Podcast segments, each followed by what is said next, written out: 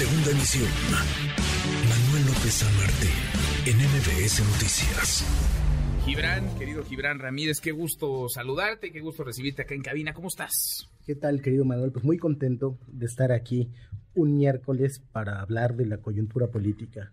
Tú conoces muy bien a Morena, tú conoces muy bien el partido y conoces muy bien lo que ocurrió, lo que ahora nos daba cuenta René Cruz estaba, digamos, eh, describiendo como parte de los hechos que argumentan la posición con la que llega a la Sala Superior del Tribunal Electoral del Poder Judicial de la Federación la ministra Yanín Otálora, eh, Morena y sus formas, Morena y sus usos y costumbres, y ahora la dirigencia de Mario Delgado y de Citlali Hernández, ¿pende de un hilo? ¿Cómo lo ves tú, eh, mira, yo creo que el tribunal se ha metido en una complicación innecesaria eh, porque ha acompañado a Morena en general. Ha sido cómplice desde el momento uno o antes de que empezara el gobierno. Eh, recordarás que desecharon aquella multa por cientos de millones de pesos, no sé si llegaba a mil, eh, una multa por el caso del financiamiento ilícito, particularmente el fideicomiso por lo demás, etcétera, etcétera. El INE y el tribunal desde entonces caminaron con la inercia de lo que fue un triunfo arrollador. Y en esa misma inercia se llegó a validar el anterior Congreso de Morena, que fue ilegal, porque lo realizaron con base en los estatutos nuevos que iban a aprobar. O sea, eso no se puede. ¿Ese Congreso Nacional es este al que refiere, al que hace alusión Yanino Talora? Entonces, si ya valoraron ese Congreso, que era ilegal, como algo válido en el marco de la autonomía de los partidos, va a ser muy difícil que echen para atrás una cosa, nada más por una violación al estatuto. Pero además, quiero situar el tema, Manuel, en la grilla. Tiene en la coyuntura mucho que ver con la sucesión presidencial. En Morena hay un enfrentamiento cada vez más fuerte entre la gente que está con Adán Augusto y los que están con Claudia Sheinbaum. Hay una especie de polarización eh, que hace que incluso algunos cuadros que están decididamente con otros liderazgos, como el senador Armenta, el presidente de la mesa directiva, se manifiesten por uno de esos dos. Armenta se manifestó el día de ayer por Claudia Sheinbaum. Armenta cercano a Ricardo Monreal. bueno, uno lo pensaría así. Claro, cuando antes estaba... No habría llegado a la presidencia del Senado de no haber sido por Ricardo Monreal. Y en ese sentido, eh, el círculo de Claudia Sheinbaum está muy enojado porque Mario Delgado ha permitido que la Secretaría de Comunicación del partido trabaje directamente para Dan Augusto y pongan espectaculares en las carreteras y patrocinen una revista que hacen llegar a todos los cuadros políticos del partido, diputados, senadores, es decir, que se está actuando desde la Secretaría de Comunicación de Morena directamente para favorecer a un candidato. Lo que dice Mario y otros es que, bueno, en otras secretarías actúan para favorecer a Claudia Sheinbaum. y y bueno, entonces Adán Augusto ha operado en el tribunal para salvar a Mario, porque lo que planteaban en el entorno de Claudia Sheinbaum era que se entregara la presidencia. Entonces, esto responde nada más a esa grilla de la sucesión presidencial y tiene muy poco Ahora, que entregar ver con la, ley. entregar la presidencia implica otro proceso electoral, la mitad del proceso electoral. A ver, porque si entiendo bien, en agosto tendrían que irse, si camina este este proyecto, esta propuesta de la ministra Yanino Tálora, en agosto de este 2023, Morena tendría que convocar a elecciones internas. Y Morena estaría en ese momento entrampado ya en su propio proceso para elegir al o la candidata a la presidencia. Sí, pero tampoco presentaría mayor dificultad, porque en las reformas al estatuto que ya validó el tribunal, aparece la encuesta. Ya sabemos que las encuestas en Morena se le hacen al señor que vive en Palacio Nacional y entonces validarían lo que él diga.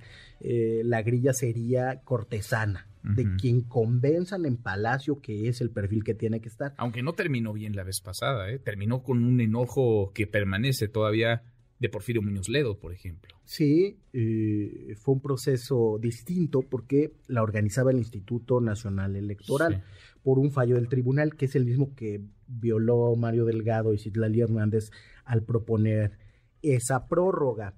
Eh, la, diferencia es que ahora que se ha incluido en los estatutos, la encuesta la haría la Comisión Nacional de Encuestas de Morena y la Comisión de Elecciones, o sea, básicamente el entorno del presidente de la República, y no habría mayor problema, pero entonces yo creo, Manuel, que el, el proyecto se va a rechazar por mayoría de cuatro y solo veo yendo con la legalidad a Reyes y a Otálora. Y no, no, no creo que eso cambie. Reyes, el presidente Reyes Rodríguez Mondragón, el presidente del Tribunal Electoral, al que el presidente López Obrador ha tachado de ser un ariete, una extensión de grupos de poder que han controlado, que han tomado por asalto una parte de ese, de ese tribunal. Así es, eh, y es una narrativa que va a seguir porque como vimos, hoy empezó la campaña a la presidencia de la República del presidente López Obrador. Si el proceso electoral real empezó el día después de la elección de 2021, la campaña electoral real empezó el día de hoy en Palacio Nacional, donde ya se pone un tema para el próximo Congreso. Guardia Nacional adscrita a la Sedena o no. Y así nos vamos a ir de aquí a la próxima elección. O, sea, el presidente ya está tomando decisiones, por lo menos anunciando que tomará decisiones cuando esté prácticamente por irse y por llegar un nuevo presidente o presidente. En septiembre del 24 va a mandar esta iniciativa de reforma constitucional, dice él, con una nueva, espera, conformación en el Congreso. Pero además ya le hizo el programa a los que aspiren a ser senadores o diputados por Morena, ya les dijo qué propuesta van a llevar y así seguirá sacando nuevas propuestas. Todo esto se enmarca de fondo en lo que Fernando Escalante considera una rebelión de la clase política contra las leyes. Si en la transición a la democracia se intentó generar un armazón institucional para dar civilidad y cauce legal a las disputas políticas, en esta crisis o en este cambio de régimen, la clase política en general va, vuelve por sus fueros contra la ley, y estos son todos los partidos.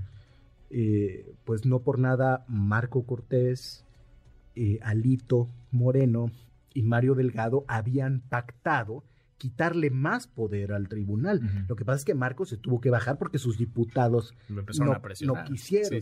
Lo que querían es no se metan con nuestro juguete, es nuestro, es nuestro eh, partido, propiedad es nuestro juguete y nosotros hacemos con él lo que queremos. Porque Alito andaba en las mismas. Él intentó extender su periodo al frente del PRI más allá del tiempo para el que originalmente había sido electo. Eh, lo hizo y tiene el mismo temor que Mario Delgado tenía, aunque ya a Mario yo digo que se lo arregló el secretario de Gobernación, nos vamos a enterar muy pronto si ese arreglo permanece. Alito también se ha plegado al mismo secretario de Gobernación y de hecho buena parte de la estructura del PRI. Digo, ya lo denunció Laida Sansores, ¿no? Pero no solamente es en Campeche, en todo el país. Yo, por ejemplo, voy frecuentemente a Sinaloa. Bueno, el millanismo, prismo duro, milita con Adán Augusto. Eh, entonces es, creo, imposible sustraer lo que pase, por lo menos desde hoy, de esa campaña a la presidencia de la República que encabeza López Obrador y en donde cada vez margina más a personas que aunque formaron parte de su proyecto, eh, no son agachones ni extensión simple de su voluntad, como Marcelo Ebrard y como Ricardo Monreal. Interesante. A ver, entonces lo que tú ves, digamos, como escenario el Tribunal Electoral hoy va a validar que Mario Delgado y Citlali Hernández pueden permanecer más allá de 2023 como presidente y secretaria general respectivamente de Morena y esto será una señal de poder entonces del secretario de gobernación de que ha ido construyendo cada vez más poder y que se perfila, digamos, en el marco de la sucesión de 2024, se perfila cada vez como un más potente aspirante.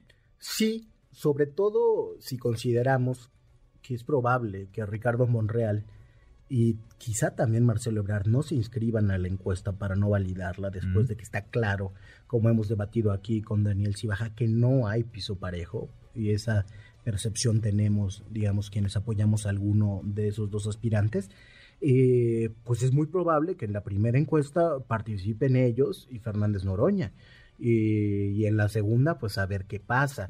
Si tiene todo este armazón institucional político desde la Secretaría de Gobernación y comunicacional con presupuesto desde el partido, pues puede cambiar la, la correlación de fuerzas. Yo creo que Sí. el presidente le está dando manga ancha Sí. para operar. Pues no, no hemos visto, no hemos visto que se inconforme de ninguna manera con que esté operando desde el gobierno y desde el partido Pasó. para su causa personal. Pues no tiene mangancha y el secretario de Gobernación la está aprovechando. Querido Gibran, gracias por estar acá. Gracias a ti. Muchas gracias. Redes sociales para que siga en contacto: Twitter, Facebook y TikTok. M. López San Martín.